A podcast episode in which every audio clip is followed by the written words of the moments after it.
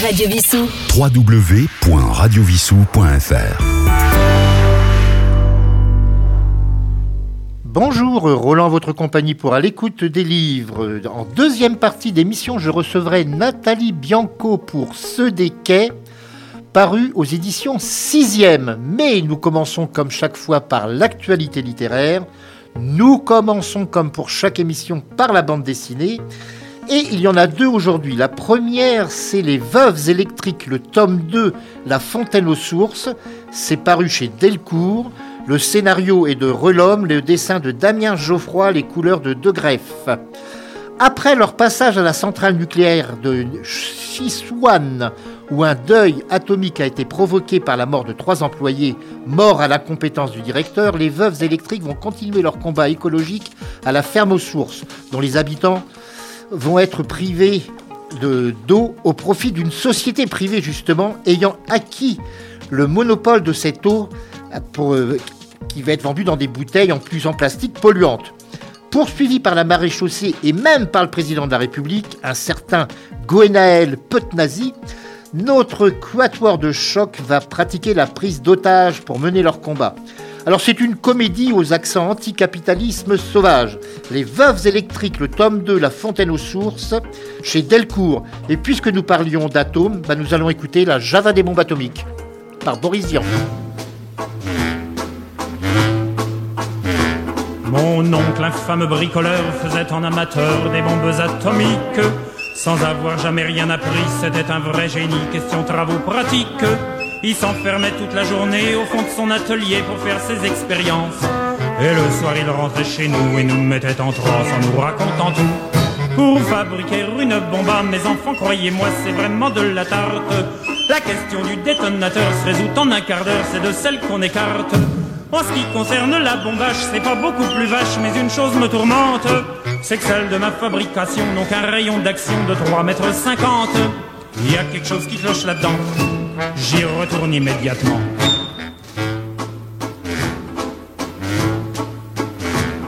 Il a bossé pendant des jours, tâchant avec amour d'améliorer le modèle. Quand il déjeunait avec nous, il dévorait d'un coup sa soupe au vermicelle.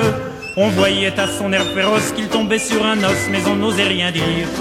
Et puis un soir, pendant leur repas, la tonton qui soupire et qui s'écrit comme ça. À mesure que je deviens vieux, je m'en aperçois mieux, j'ai le cerveau qui flanche.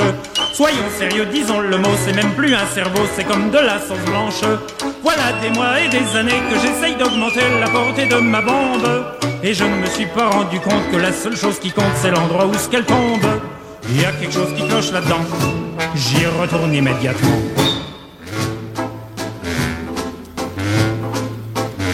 Sachant proche le résultat, tous les grands chefs d'État lui ont rendu visite. Il les reçut et s'excusa de ce que sa cagna était aussi petite. Mais sitôt qu'ils sont tous entrés, il les a enfermés en disant Soyez sages. Et quand la bombe a explosé, de tous ces personnages, il n'est plus rien resté. Quand on devant ce résultat ne se dégonfla pas et joua les andouilles. Au tribunal, on l'a traîné et devant les jurés, le voilà qui bafouille. Messieurs, c'est un hasard affreux, mais je jure devant Dieu, comme mon âme et conscience, en détruisant tous ces tordus, je suis bien convaincu d'avoir servi la France. On était dans l'embarras, alors on le condamna et puis on l'amnistia.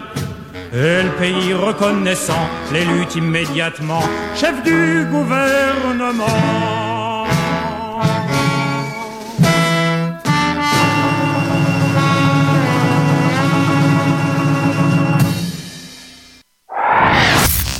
Radio Vissou.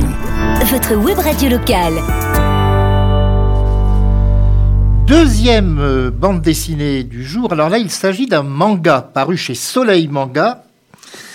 Et l'aute- les auteurs sont Shikara Kimizuka pour le scénario et Yen Iyoka pour le dessin. Le titre, La vengeance du souffre-douleur, c'est le tome 1. Et c'est consacré à un problème euh, très grave euh, que l'on prend enfin en compte pendant très longtemps, on l'a plus ou moins nié, c'est le harcèlement, les problèmes de harcèlement scolaire. Que se passe-t-il quand un enseignant devient le professeur de la fille de son ancien bourreau? En effet, euh, devenu enseignant, Aizawa participe à une réunion d'anciens élèves du collège où, où il était.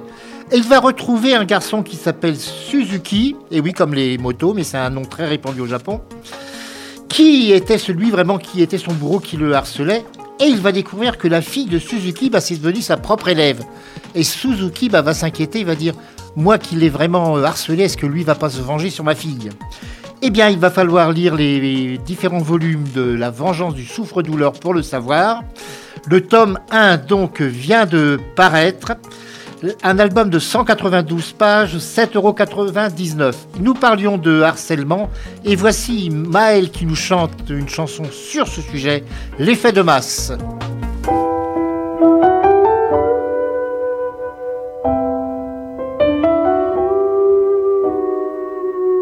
Il était dans ma classe, il vivait dans ta rue. C'était celui d'en face, oui tu l'as déjà vu. Il partageait ton cœur dans les matins méchants. Tu riais de lui car il était différent. Aujourd'hui, c'est toujours la même histoire, dans la vie ou dans les bruits de couloir.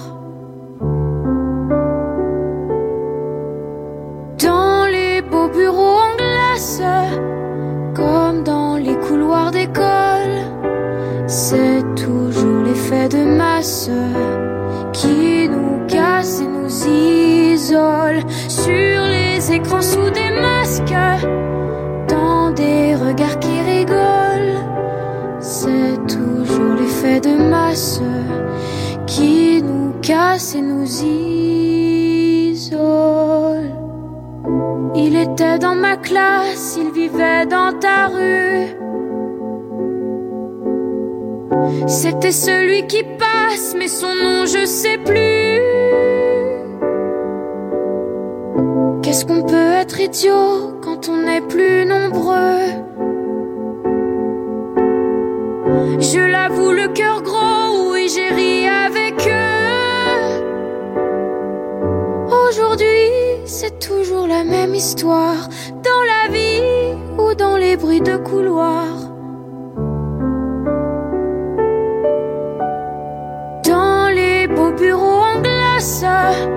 Comme dans toutes les cours d'école, c'est toujours l'effet de masse qui nous classe et qui nous cogne sur les écrans sous des masques, dans des regards qui rigolent. C'est toujours l'effet de masse qui nous casse et nous isole.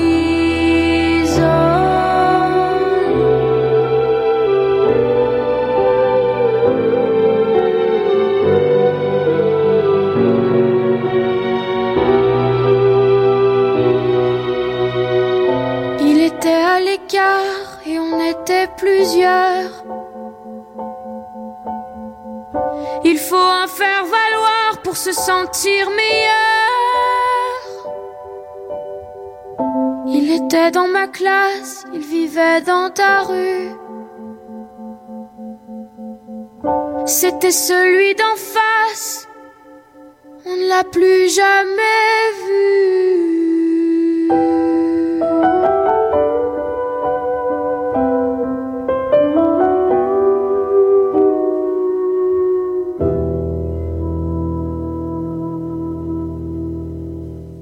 Radio Vissou. www.radiovissou.fr Nous partons maintenant à la campagne et plus précisément à la ferme avec les gestes de la ferme. Alors c'est un album pour les tout petits car c'est un album avec des pages euh, cartonnées très très épaisses et qui leur enseigne, dirons-nous, les gestes de la ferme, comme le titre l'indique. Alors l'auteur c'est Nicolette Imbert, c'est paru à la joie de lire. Et vous avez des photos, alors on voit comment on nourrit les lapins, comment on traite les vaches, comment on tond un mouton et on voit également une machine à moissonner puisque les moissonneuses batteuses heureusement qu'il y en a sinon nous n'aurions pas de pain. Donc cela c'est une initiation pour les tout petits à la vie agricole. Alors pour les petits citadins mais également pour les enfants de la campagne qui n'ont pas forcément l'occasion d'entrer dans une ferme. Cet album fait 20 pages, euh, son prix 12 euros, et donc uniquement constitué de photos sans commentaires. C'était donc la ferme. Alors nous allons partir maintenant à la ferme des prés en compagnie d'un chanteur qui a écrit, qui chante essentiellement pour les enfants, puisqu'il s'agit de Henri Dess.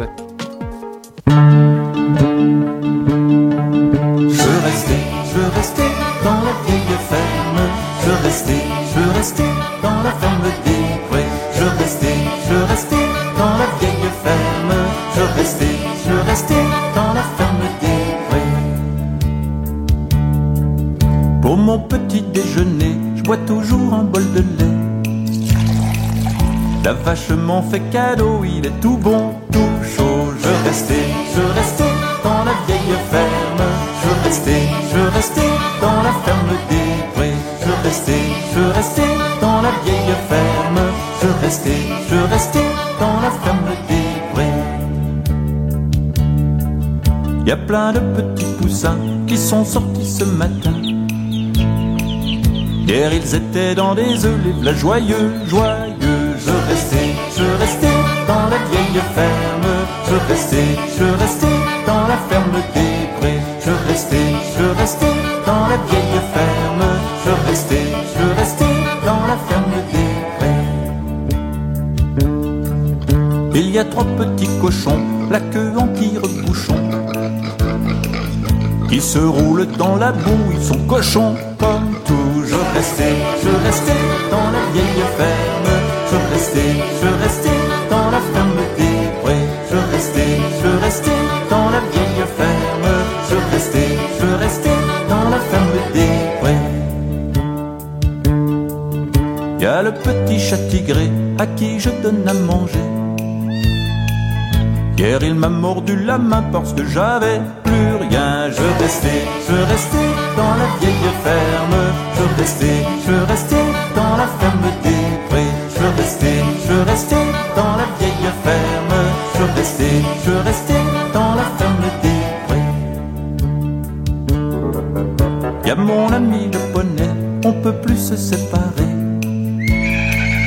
Quand je grimpe sur son dos, il part au petit trot. Je restais, je restais dans la vieille ferme.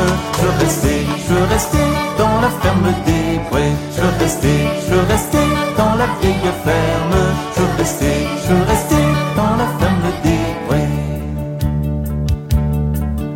Il y a même des dindons, c'est pas joli les dindons. Ils ont un drôle de goût et ça fait glou, glou, restais, je restais dans la vieille ferme. Je restais, je restais dans la ferme des prés. Je restais, je restais dans la vieille ferme. Je restais, je restais dans la ferme des prés. Et si je quitte quand même tous ces animaux que j'aime, je reviendrai l'an prochain retrouver mes copains. Je reviendrai,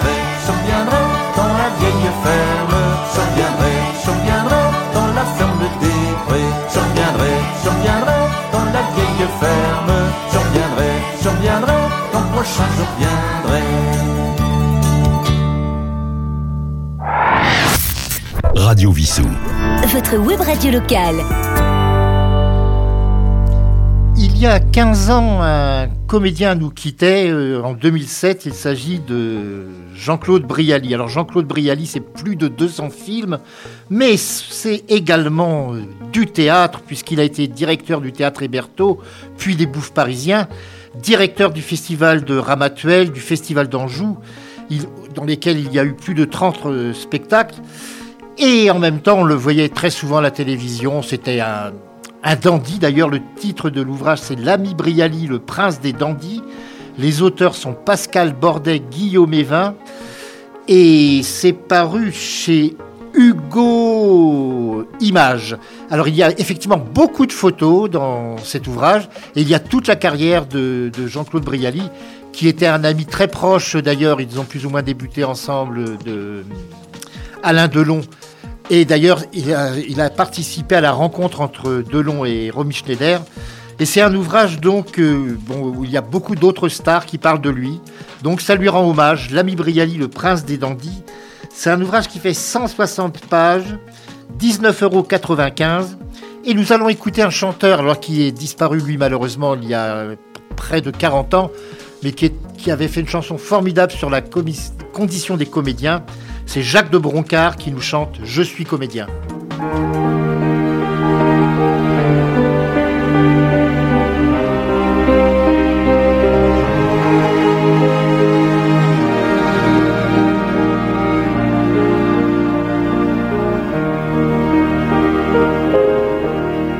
Je suis comédien, je dors le matin, je dormirai même jusqu'à deux heures.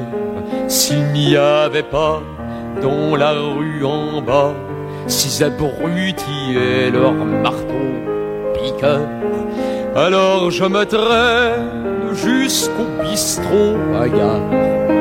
J'avale quatre expressos très forts je demande tous les journaux, mais je ne lis la page spectacle, le reste, je ne m'en soucie guère du moment qu'il n'y a pas la guerre. Je suis comédien, j'apprends que machin va jouer Scapin. Ah, un rôle pour moi, j'apprends que du bon va jouer Néron. Il sera mauvais comme un cochon. Enfin, franchement, quand je me regarde, qu'est-ce que j'ai de moins, hein, que Humphrey Bogart, que Mastroianni, que Peter O'Toole, j'ai tout, la sensibilité, la violence, rien qu'un peu de chance, et moi aussi, je serai l'idole des foules.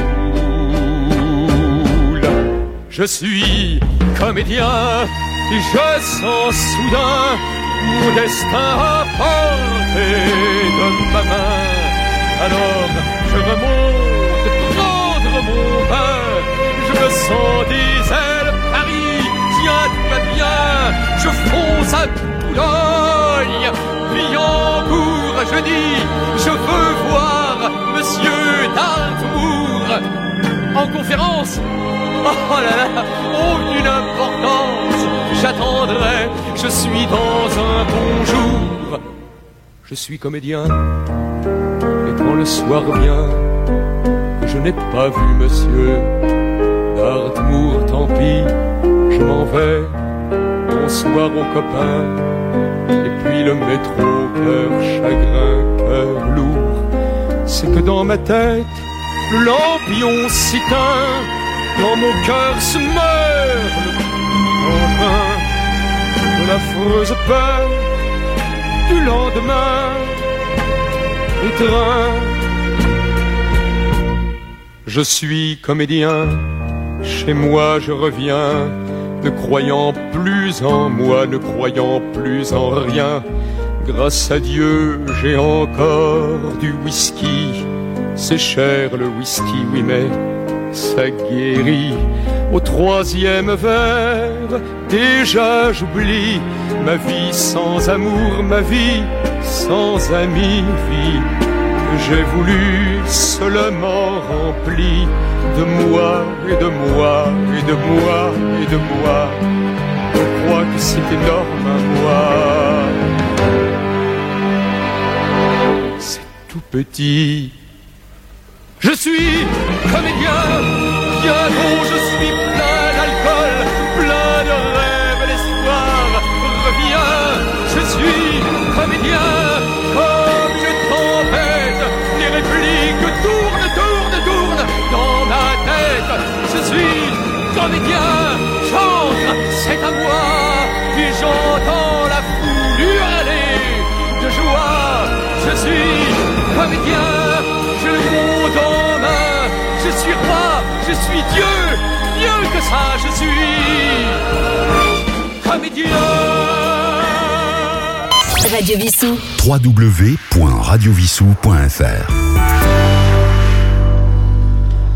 Nous Nous allons passer maintenant au dictionnaire de la belle époque et des années folles. L'auteur est quelqu'un de très prolifique, Benoît Dutertre, qui est également d'ailleurs producteur sur France Musique. Et je sais qu'il est candidat à l'Académie française. Cela devrait se voter logiquement au mois d'octobre. Les trois premières décennies du XXe siècle furent marquées, on le sait, par un foisonnement culturel, artistique, scindé en deux parties. Bah, elles ont été scindées, ces deux parties, par la boucherie de la Première Guerre mondiale. Donc la première partie, c'est ce qu'on a appelé la Belle Époque, et la deuxième partie, les années folles. Et avec son dictionnaire amoureux de la Belle Époque et des années folles, Benoît Duterte fait revivre ce spectacle permanent qui anima la France, en particulier Paris, centre d'attraction de la créativité. Et dans, ce livre défilent les musiciens, les comédiens, les chanteurs, les architectes, les journalistes, ainsi que des spectateurs illustres ou inconnus. Et si la belle époque, ça s'est surtout vu, dirons-nous, à Montmartre avec le Moulin Rouge et autres, c'est à Montparnasse que, qu'on a eu les années folles, avec dans les deux cas des cabarets et des cafés comme le Lapin Agile en 1900 et la Coupole en 1920. Et les entrées les plus denses de ce dictionnaire sont consacrées aux musiciens, car il convient de rappeler donc que Benoît Duterte, comme je vous l'ai dit, est euh, producteur sur France Musique. Et nous retrouvons donc les biographies de nombreux musiciens classiques comme Gabriel Fauré, André Messager, mais également des auteurs d'opérettes et des chanteurs. Le dictionnaire de la belle époque et des années folles de Benoît Duterte chez Plomb, 652 pages, 25 euros. Et nous parlions des, donc de cette période des années folles. Et c'est à cette période que Fréhel chantait, et elle chantait entre autres Où est-il donc? que nous retrouvons également dans le film Pépé le Moco.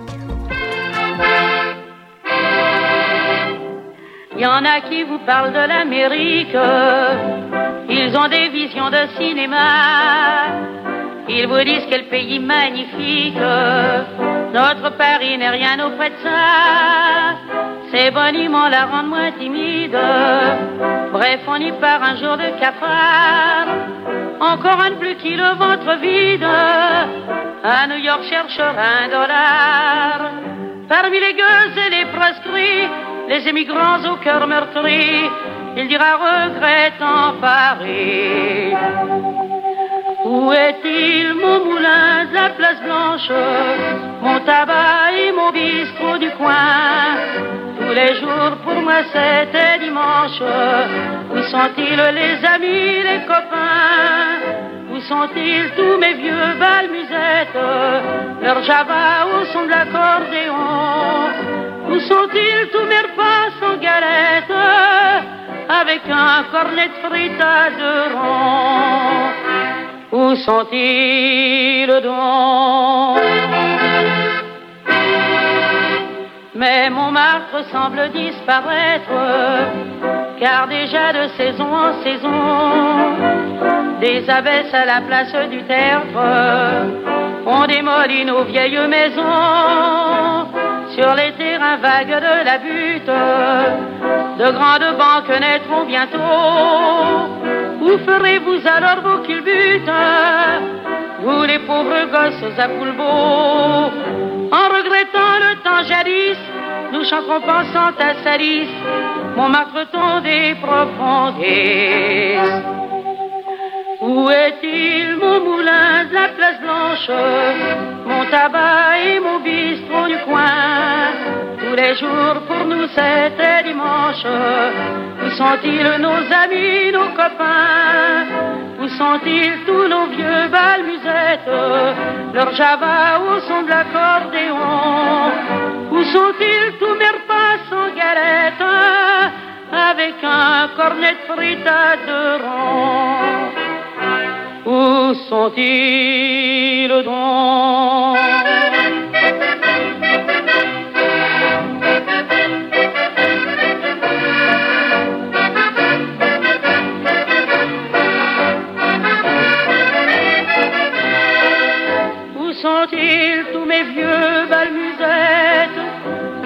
Java au son d'accordéon Où sont-ils tous mes repas sans galette?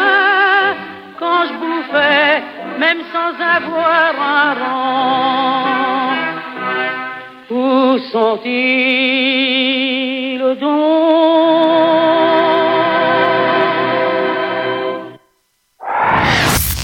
Radio Vissou. Votre web radio locale.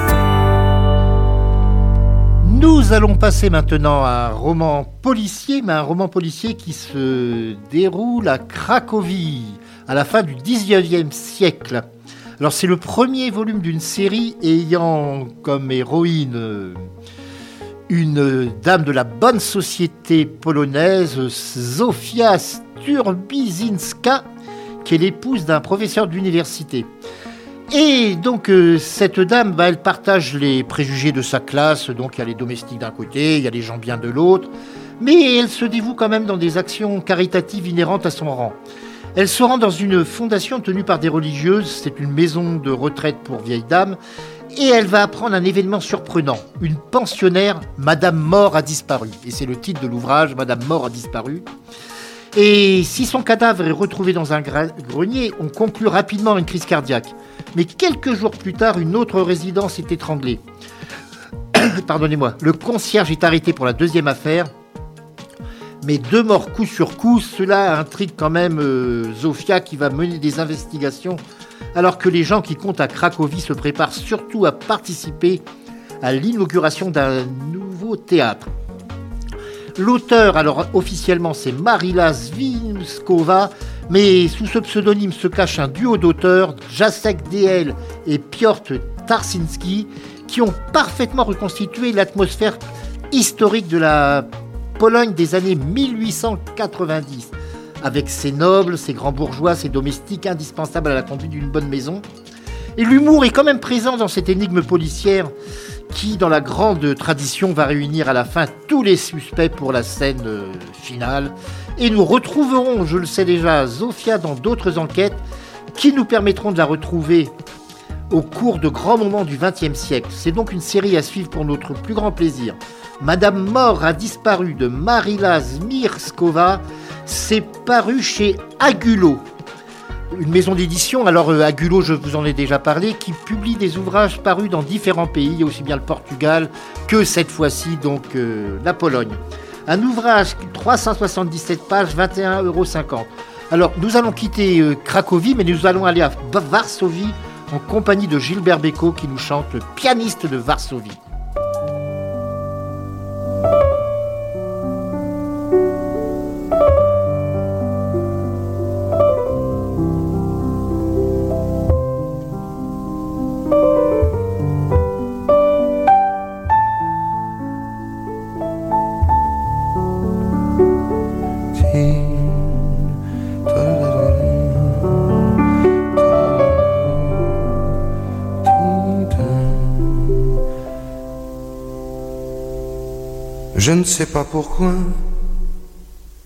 Cette mélodie me fait penser à Chopin. Je l'aime bien Chopin, je jouais bien Chopin chez moi à Varsovie, où j'ai grandi à l'ombre de la gloire de Chopin. Je ne sais pas pourquoi cette mélodie me fait penser à. Varsovie.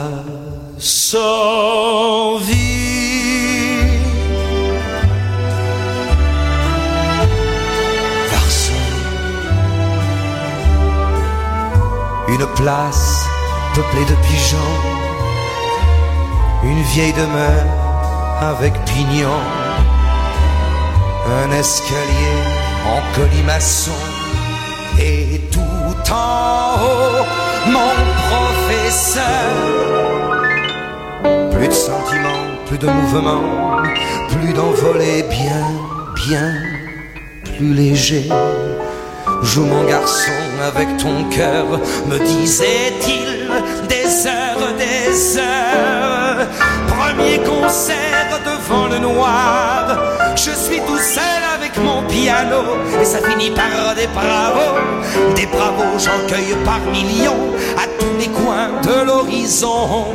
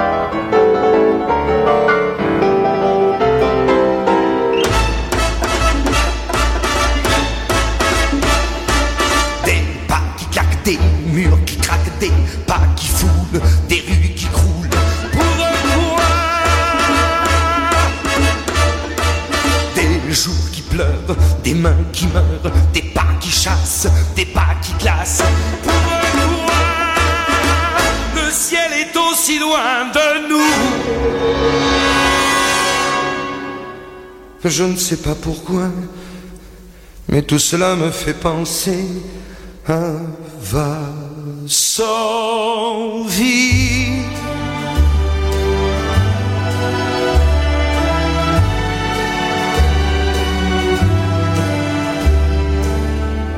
Une place peuplée de pigeons, une vieille demeure avec pignons, un escalier en colimaçon.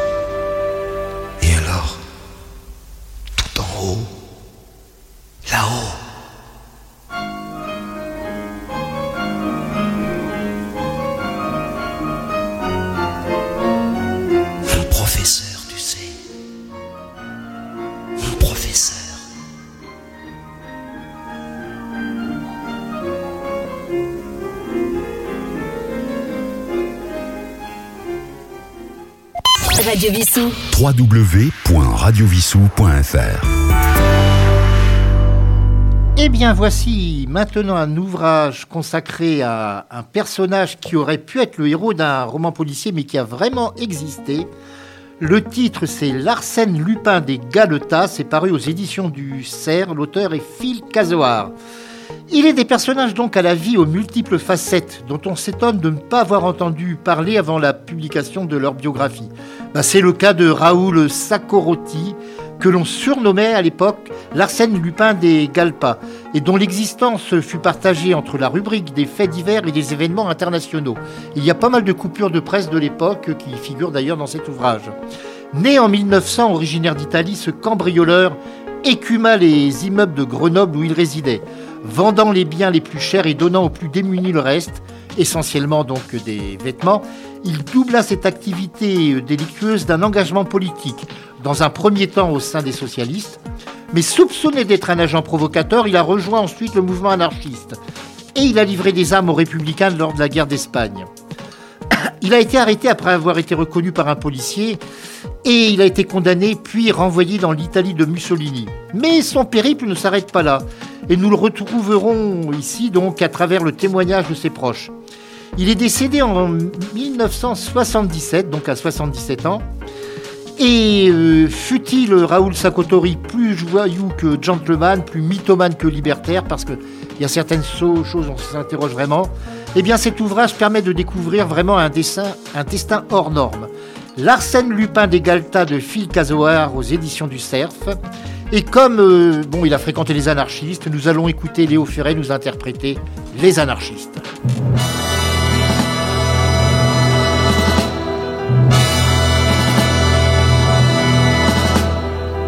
Il y en a pas sur cent, et pourtant ils existent,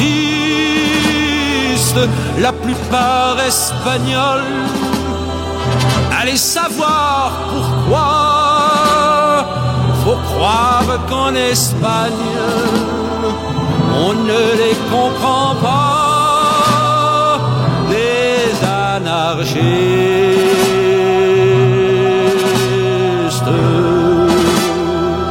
Ils ont ramassé, des beignes et des pavés. Ils ont gueulé si fort qu'ils peuvent gueuler encore. Ils ont le cœur devant et leur rêve au mi-temps. Et puis l'âme toute rongée par des foutues idées. Et un pain sur sang, et pourtant ils existent, la plupart fils de rien, ou bien fils de si peu, on ne les voit jamais que lorsqu'on a peur d'eux, les anarchistes.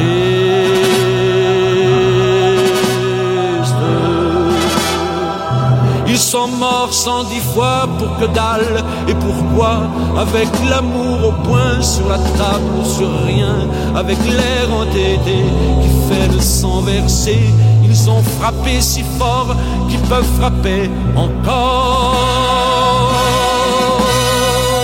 Et un pas sur cent et pourtant ils existent. Et s'il faut commencer par les coups de pied au cul, faudrait pas oublier que ça descend dans la rue les anarchistes.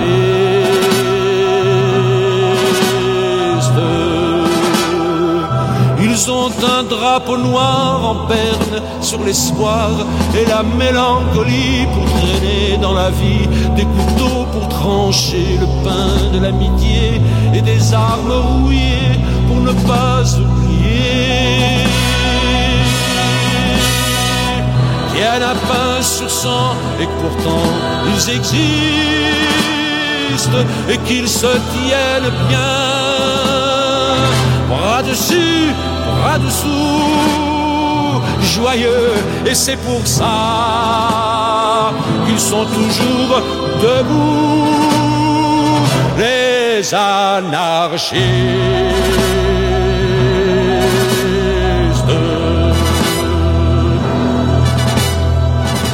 Radio Vissou.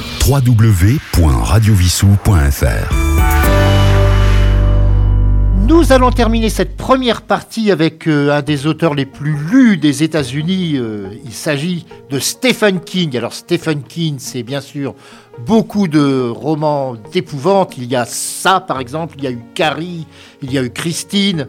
Mais là, maintenant, avec ce qui vient de paraître euh, chez Albin Michel, Billy Summers, c'est un genre tout à fait différent. C'est plutôt un thriller. Alors, qui est Billy Summers Eh bien, c'est un tueur à gages, et c'est le plus habile qui soit, car il a fait partie des meilleurs tireurs d'élite au monde, et c'est même un vétéran décoré de la guerre d'Irak. Mais c'est un tueur à gages particulier, car il n'accepte les missions que si la cible est un sale type. Par exemple, si on lui, euh, on lui demande de tuer un pédophile, alors là, il n'hésite pas. Et il a décidé de prendre sa retraite, mais il va quand même se... parce qu'il voudrait se consacrer à l'écriture. Mais on lui propose un dernier travail. Et ce dernier travail, là, c'est pour tuer quelqu'un encore de. Dirons-nous là, c'est un politicien.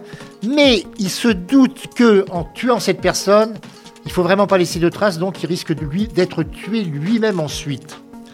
Donc euh, rien ne va se passer comme l'ont prévu ses employeurs, puisqu'il va réussir à, à ne pas se faire tuer lui-même, mais à son tour, il va falloir qu'il exécute ceux qui l'ont employé.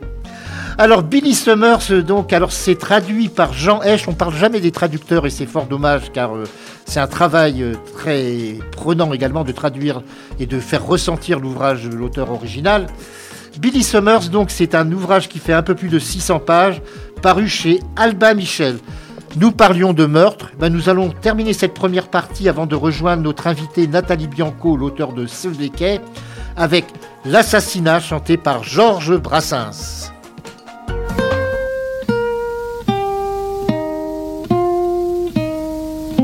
C'est pas seulement à Paris que le crime fleurit.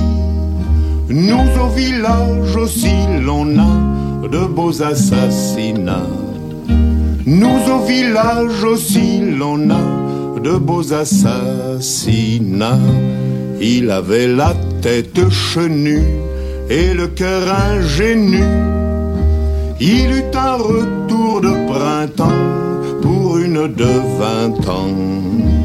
Il eut un retour de printemps pour une de vingt ans. Mais la chair fraîche, la tendre chair, mon vieux, ça coûte cher. Au bout de cinq à six baisers, Sonore fut épuisé. Au bout de cinq à six baisers, Sonore fut épuisé.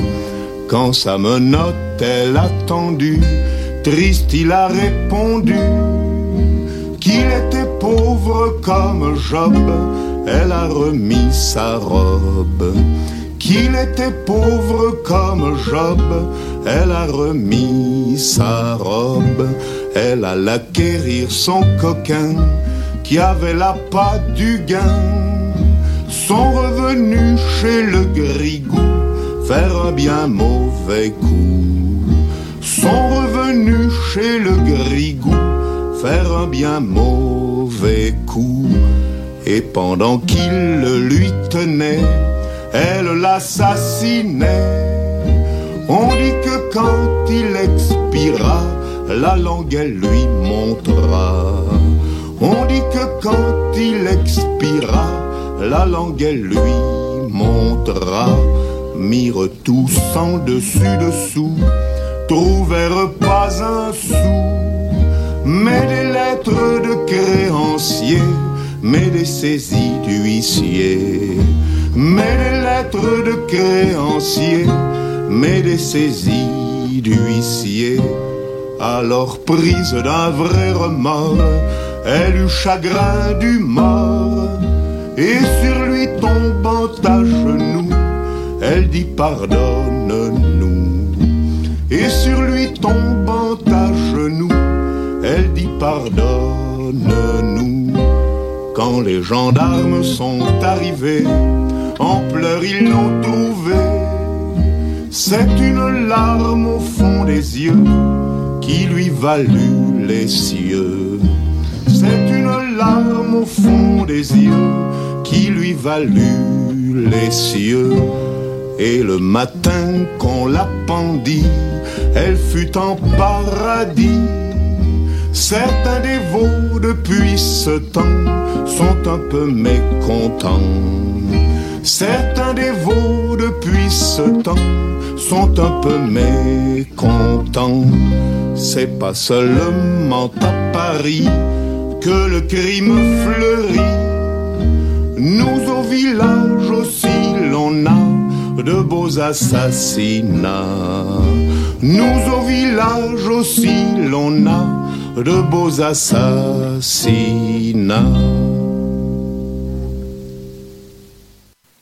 Radio Vissou. www.radiovissou.fr Eh bien, voici la deuxième partie de l'écoute des livres et j'ai le grand plaisir d'être en ligne avec Nathalie Bianco pour un ouvrage intitulé Ce des quais, paru aux éditions 6e. Alors 6e avec un S euh, final entre parenthèses. Nathalie Bianco, bonjour. Bonjour. Alors cet ouvrage est récent, il est sorti le 1er septembre euh, dernier. Oui. Et donc dans une maison d'édition, c'est la première fois, j'avoue, que je, je, ne connaissais pas encore cet éditeur. Vous allez peut-être nous le présenter brièvement si vous le voulez bien. Le sixième, c'est le label littérature générale d'une maison d'édition qui, qui s'appelle Amphora. Amphora, ils font plutôt euh, du sport, euh, du bien-être. Ils ont d'autres labels, notamment Bold, par exemple, qui est un, un label plus spécialisé sur euh, les témoignages et l'actualité. Et puis, ils ont lancé, euh, il y a un an et demi, le label Sixième, qui est un label de littérature euh, générale. Le S de Sixième, c'est pour le sixième sens. Voilà, donc c'est plutôt des livres qui, qui font appel à nos émotions. Vous avez déjà publié deux ouvrages avant celui-ci dans cette maison d'édition. Oui. Donc, il y a Les Petites. Oui. C'est l'histoire de, deux, de trois fillettes. Donc, et le second, donc, euh, s'appelle Les Printemps. Et là, ce sont trois femmes. Alors, dans le premier, trois fillettes, trois femmes dans le second. Et là, par contre, il y a, il n'y a pas que des femmes et le nombre, il n'y a pas que le nombre de trois dans celui d'aujourd'hui. Mais vous pouvez peut-être quand même euh, brièvement, si vous le voulez bien, nous présenter vos deux premiers volumes. Avec plaisir. Alors, Les Petites, c'est l'histoire de trois petites filles qui ont grandi dans une euh, cité d'un quartier très populaire de la banlieue lyonnaise.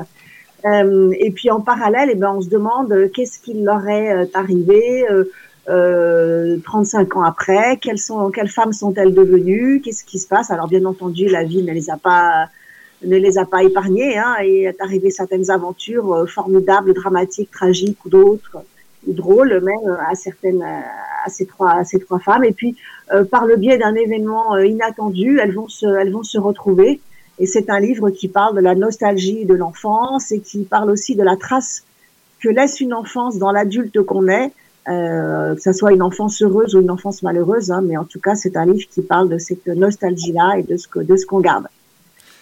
Et, puis les printemps. Oui. voilà. Oui. Également trois. Là, cette fois-ci, c'est trois femmes, donc déjà mûres. Oui. C'est trois femmes. Alors, c'est trois femmes qui n'ont absolument rien à voir puisqu'il y a une, une bimbo de, de télé-réalité, vous savez, une, une, une, influenceuse qui, qui étreigne ses nouveaux implants fessiers. Il y a une mère de famille un peu débordée, en surpoids, qui, qui est un petit peu en, euh, un peu en burn-out. Et puis il y a une, une vieille institutrice euh, à la retraite euh, qui, elle, est un petit peu en décalage avec le monde. Donc ces trois femmes n'ont rien en commun, ne sont pas du tout destinées à se rencontrer. Mais l'histoire se passe au printemps 2020. Donc vous vous souvenez qu'au printemps 2020, eh ben, on a tous été confinés. Oh, et donc elles vont se retrouver sur, sur leur balcon tous les soirs. Euh, c'est un balcon, c'est un de ces balcons parisiens, vous savez, ces balcons filants. Euh, et puis au fur et à mesure des rencontres, elles vont tisser un lien un petit peu improbable, assez étonnant. Euh, donc il va leur, c'est le, récit de leur amitié naissante, des échanges. Alors euh, certains échanges sont totalement loufoques parce qu'elles sont tellement éloignées les unes des autres. Mais euh, au final, il, ça va être l'histoire d'une rencontre absolument magnifique et, et improbable. Alors on peut dire quand même que ce confinement a inspiré des auteurs, car la semaine dernière, je recevais ici même euh, par téléphone également Pierre Pelot pour son dernier roman qui se déroule au début du, confinement également, justement. Oui, oui, bah, bien sûr, c'est une période où la créativité a dû se libérer. Vous avez donc signalé pour le premier ouvrage que cela se déroule, qu'elles sont originaires d'une banlieue de, la, de Lyon, et sur, sur des quais, cela se passe à Lyon également, car vous êtes euh, à Lyon ou dans la région lyonnaise. Oui, tout à fait. Lyon, c'est ma ville. Et on parle assez peu, on parle toujours des autres. il y a une mode, enfin pas une mode, un travers du parisianisme, dirais-je, alors que Lyon est quand même une des principale métropole française. C'est la deuxième ou la troisième. Oui, on, parle beaucoup de, Paris, bien entendu. Euh, quand on parle de la province, soit on parle de, petites villes de province, euh, soit on parle beaucoup de Marseille. Mais euh, Lyon est intéressante d'un point de vue romanesque, parce que c'est une ville qui est très belle, qui a une histoire très très très chargée. Hein. C'est une ville gallo-romaine, ça a été une ville très religieuse et puis très travailleuse également. Il y a eu des, des luttes des ouvriers canus. Et puis c'est une ville aujourd'hui qui est un peu une belle endormie, qui est une ville euh, un petit peu feutrée, un peu. et il y a eu des auteurs célèbres que, sur Lyon. Il y a eu bah, Frédéric Dard, bon, euh, qui, qui, a commencé sa carrière de journaliste à Lyon. Il y a eu un prix Goncourt, euh, c'était Henri Béraud, qui est lyonnais également, si mes souvenirs sont exacts. Donc c'est une ville intellectuelle, il ne faut pas l'oublier. Oui, à Frédéric Dard, il représente bien aussi une certaine. On parle souvent des, des titis parisiens ou des gavroches parisiens. Euh, oui, ce sont les gones, ce qu'on appelle les, gones. Voilà. Les, les, gones de Lyon ont aussi ce côté euh, gouailleur, un peu euh, irrévérencieux, euh, qui, qui, qui, me plaît beaucoup. Alors, ceux des quais, ces personnes, ce sont, dirons-nous, les déclassés, des SDF ou des gens vivant en foyer. Avez-vous pour cet ouvrage, eu l'occasion de, discuter avec certaines de ces personnes vivant malheureusement dans la précarité alors, ça m'arrive parce que tout simplement, j'habite pas dans une grotte hein, et que j'en ai dans ma ville, dans ma rue, donc ça m'arrive de, discuter un petit peu. Mais j'ai surtout fait un, enfin, j'ai également fait un, travail. J'ai discuté avec des bénévoles, des gens qui font des maraudes. Et puis, euh, on est à l'heure d'Internet, hein, donc c'est tellement facile de s'immerger dans un sujet donc j'ai visionné des, des, heures de documentaires, euh, de reportages sur euh, sur la précarité pour avoir un fond de véracité dans mon histoire, pour ensuite pouvoir euh, me donner la liberté de m'en éloigner. Et comme vous l'avez souligné tout à l'heure, Lyon, bon, on pense plutôt à une sorte de bourgeoisie feutrée. C'était les soyeux, les fameux soyeux lyonnais. Mais en face des soyeux, il y avait à la Croix-Rousse, il y avait les canuts. Tout le monde se souvient, je pense, de la chanson de euh, d'Aristide Bruand, Nous sommes les canuts, nous allons tenus. oui, oui, il y, a la révolte des, canuts. Ce qui est drôle, Et la commune, la commune aussi était très active à Lyon. Exactement. Mais ce qui est drôle sur cette fameuse euh, Lyon euh, travailleuse et ouvrière, c'est que même les pauvres de Lyon, même les ouvriers de Lyon, c'était des, des, gens qui travaillaient la soie. Et euh, dans leur esprit, ce qui n'est pas forcément vrai, mais en tout cas dans leur esprit, les canuts avaient un petit peu ce côté, euh, on, est l'aristocratie. C'est ce que j'allais dire, une aristocratie ouvrière. Exactement, exactement. C'est-à-dire qu'ils se voyaient bien différents euh, des ouvriers de, de, la mine de Saint-Étienne, par exemple. Voilà, il y avait une... c'était la même misère, c'était la même pauvreté, mais ils avaient une certaine fierté d'être des, ouvriers de la soie. Alors, nous allons présenter, si vous le voulez bien, certains des personnages de ce quais. Alors, il y a en premier un garçon qui a une famille, mais en fin de compte, il est rejeté plus ou moins par sa famille. Il s'agit de Malik, qui est, alors on en voit tous les jours dans les rues, ce sont les livreurs de pizza ou de repas euh, rapides ou autres. Oui, oui, oui, oui, Malik, il travaille pour une de ces nombreuses plateformes de, livraison. Hein. C'est un livreur à vélo. C'est un jeune homme comme effectivement on voit beaucoup. Hein. Il vient d'un quartier euh, populaire. Euh, euh, il se débrouille, il vivote. Alors c'est pas une, une c'est pas une carrière hein, d'être livreur à vélo, donc euh, on comprend qu'il arrondit aussi ses fins de mois avec des petites magouilles. Hein, euh, ça va lui coûter cher. On va pas aller trop loin, mais malheureusement, ça va lui coûter cher à un certain moment. Ça va lui coûter cher de toute façon. Dès les premières pages du livre, hein, il est en situation délicate puisqu'il se fait casser la figure vraisemblablement par par des dealers. Alors il y a ce garçon, il y a Roxane. Alors, Roxane, ça représente un problème qui est celui de, ces jeunes qui ont vécu dans un foyer et à 18 ans, on les met à la porte. Oui, oui, oui. C'est une euh, situation malheureusement euh, véridique. Hein. C'est-à-dire que Roxane, elle, est, elle, est, elle grandit, elle est, dans, elle est ballottée de foyer en foyer, alors de famille d'accueil en foyer. Euh, et puis le jour de ses 18 ans, eh ben, elle est plus prise en charge par l'État. Alors il existe des, des, des protocoles qui sont euh, qui sont un peu plus durables pour certains jeunes qui rentrent dans le cadre de contrats d'accompagnement. Roxane, elle n'est pas dans les clous, elle rentre pas dans ces critères-là. Donc le jour de ses 18 ans, eh ben, elle se retrouve euh, au sens propre comme au figuré à la rue. Et comme beaucoup de femmes qui deviennent SDF, c'est le harcèlement sexuel et les risques de viol. Ben, absolument. Alors au début, elle, bon, elle est toute jeune, elle est pleine de elle est assez optimiste, elle est un peu grisée par, dans les premiers moments par sa nouvelle liberté. Elle a cette insouciance de la jeunesse qui fait qu'elle se sent un peu invulnérable et qu'elle se dit je vais bien m'en sortir, je vais, je vais trouver. Et puis elle est très vite rattrapée par la, par la réalité, qui est une réalité où effectivement euh, une jeune fille de 18 ans euh, à la rue, euh, c'est d'abord et avant tout une proie. Alors, elle s'appelle Roxane et un autre des... Alors, Roxane qui est le personnage féminin essentiel dans Cyrano de Bergerac de Rostand. Et il y a le clochard, le SDF euh, Nono, qui est un inconditionnel de Cyrano de Bergerac. Oui, oui, oui. Nono, c'est un clochard. Euh, Je dirais que c'est presque le personnage le plus important du, de l'ouvrage. Oui, oui, c'est le héros, c'est le héros du livre, comme Cyrano de Bergerac était le héros de l'histoire. Hein. Nono, c'est un clochard un peu à l'ancienne. Euh, c'est un homme euh, flamboyant, euh, euh, qui a un charisme très fort. Mais qui a un langage très châtié, qui ne supporte pas les fautes de français. Exactement, qui, qui, est un amoureux de la langue française et de la poésie, donc qui a un langage absolument merveilleux, qui est truculent, qui est férocement drôle, qui, comme je l'ai dit, qui adore la, la, poésie, qui est un vrai amoureux de la langue française. Et c'est effectivement le héros de l'histoire, en tout cas, c'est autour de lui que gravitent tous les personnages parce que on imagine que même s'il est euh, tout cassé, tout abîmé, même s'il boit beaucoup, même s'il sent pas très bon, euh, c'est véritablement un héros dans le sens euh, héros et qu'il a certainement un grand magnétisme et un charisme qui se dégage de lui. Alors, vous avez parlé de, son alcoolisme et il y a alors. On, on oublie souvent de parler des femmes alcooliques. il y en a une qui était une ex-alcoolique on ne va pas dire ce qui va se passer ensuite, mais qui est dans cet ouvrage, et qui vit, elle, par contre, dans un logement qu'elle a pu avoir, dans une sorte de foyer.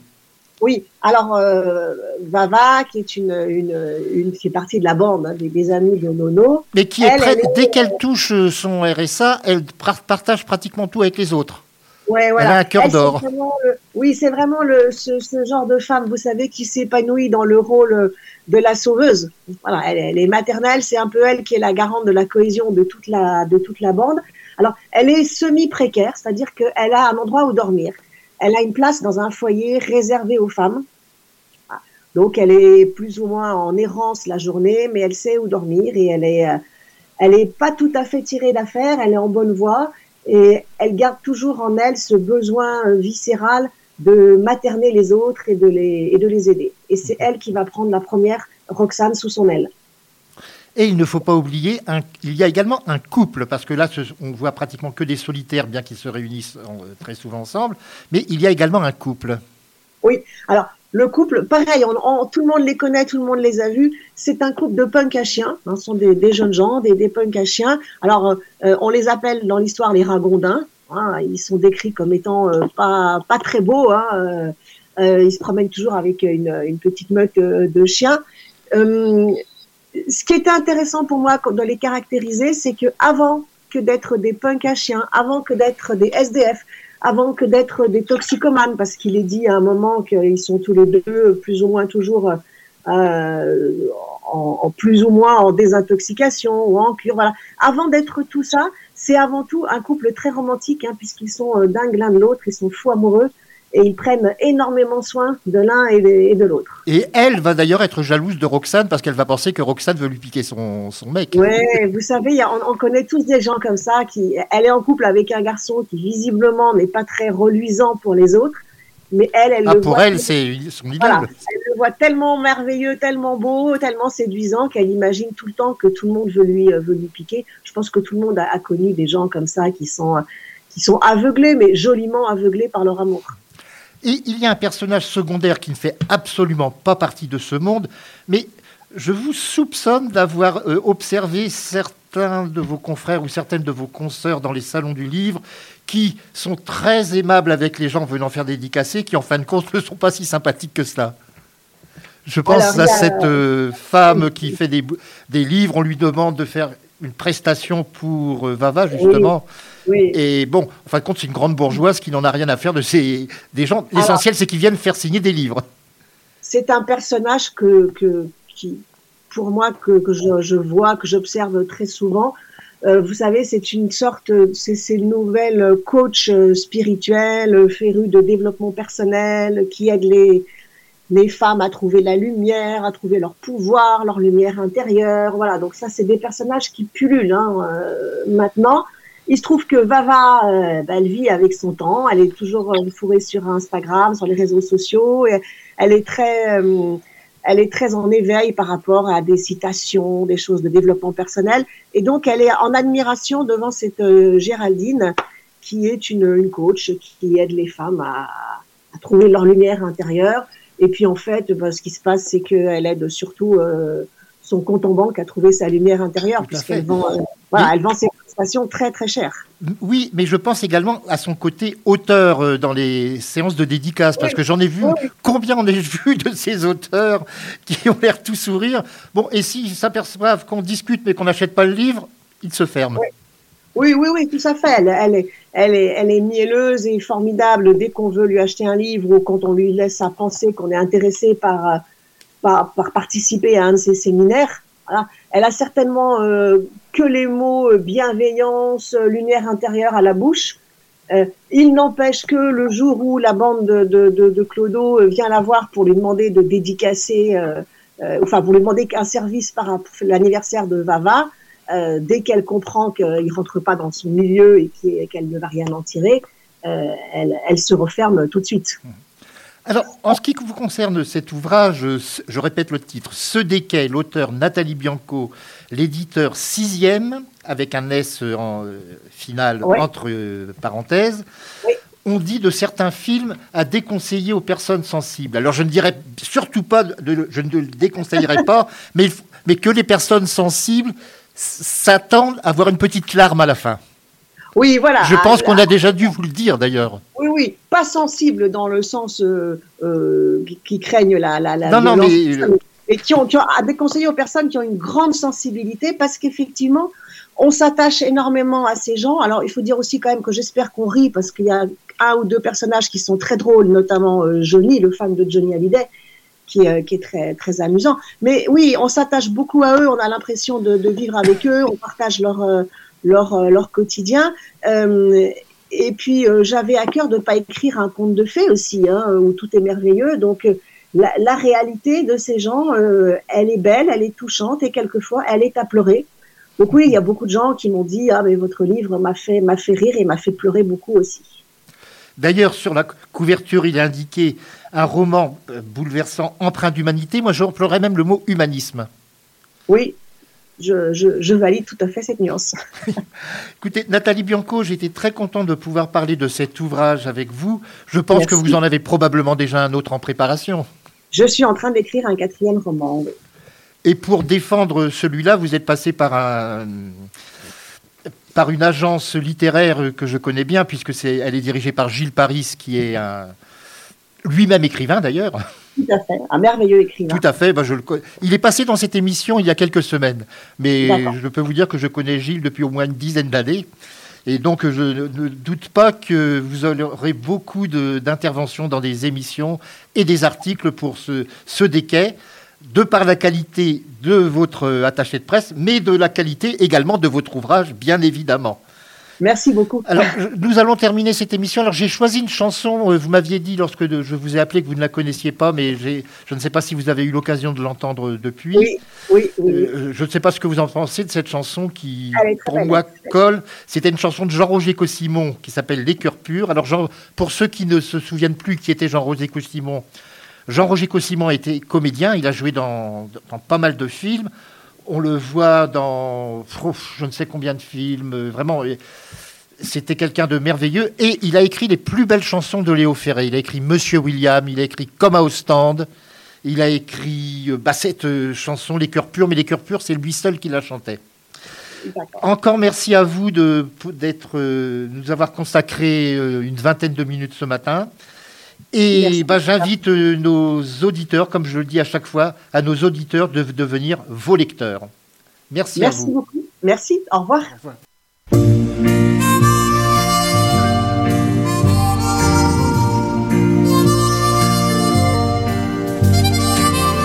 Ils ne sont pas encore amis des notaires et des notables. Ils ne sont pas encore admis à dîner le soir à leur table. Ils ne sont pas encore polis comme papa le fut toujours. Ils ne sont pas encore salis par les combines au jour le jour. Mais on leur dit que ça viendra. Et bien sûr, ils ne le croient pas, les cœurs purs, les cœurs purs.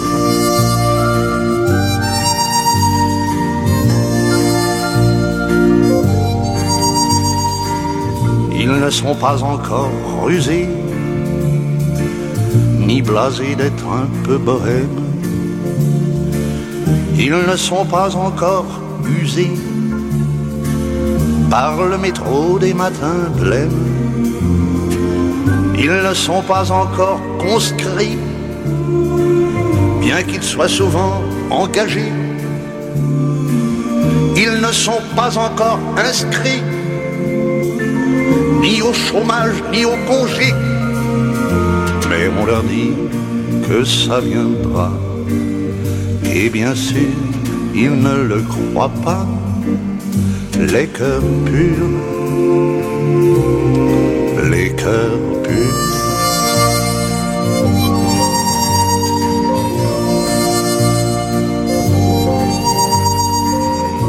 Ils ne sont pas encore lassés d'écouter chanter leur idole. Ils ne sont pas encore blessés par le temps qui tend nous désole. Ils chantent des sons sur un banc. Ils n'ont pas honte de la rue. Ils ne sont pas encore perdants. Ils ne sont pas encore perdus. Et on leur dit que ça viendra. Moi bien sûr, je souhaite tout bas que ça dure.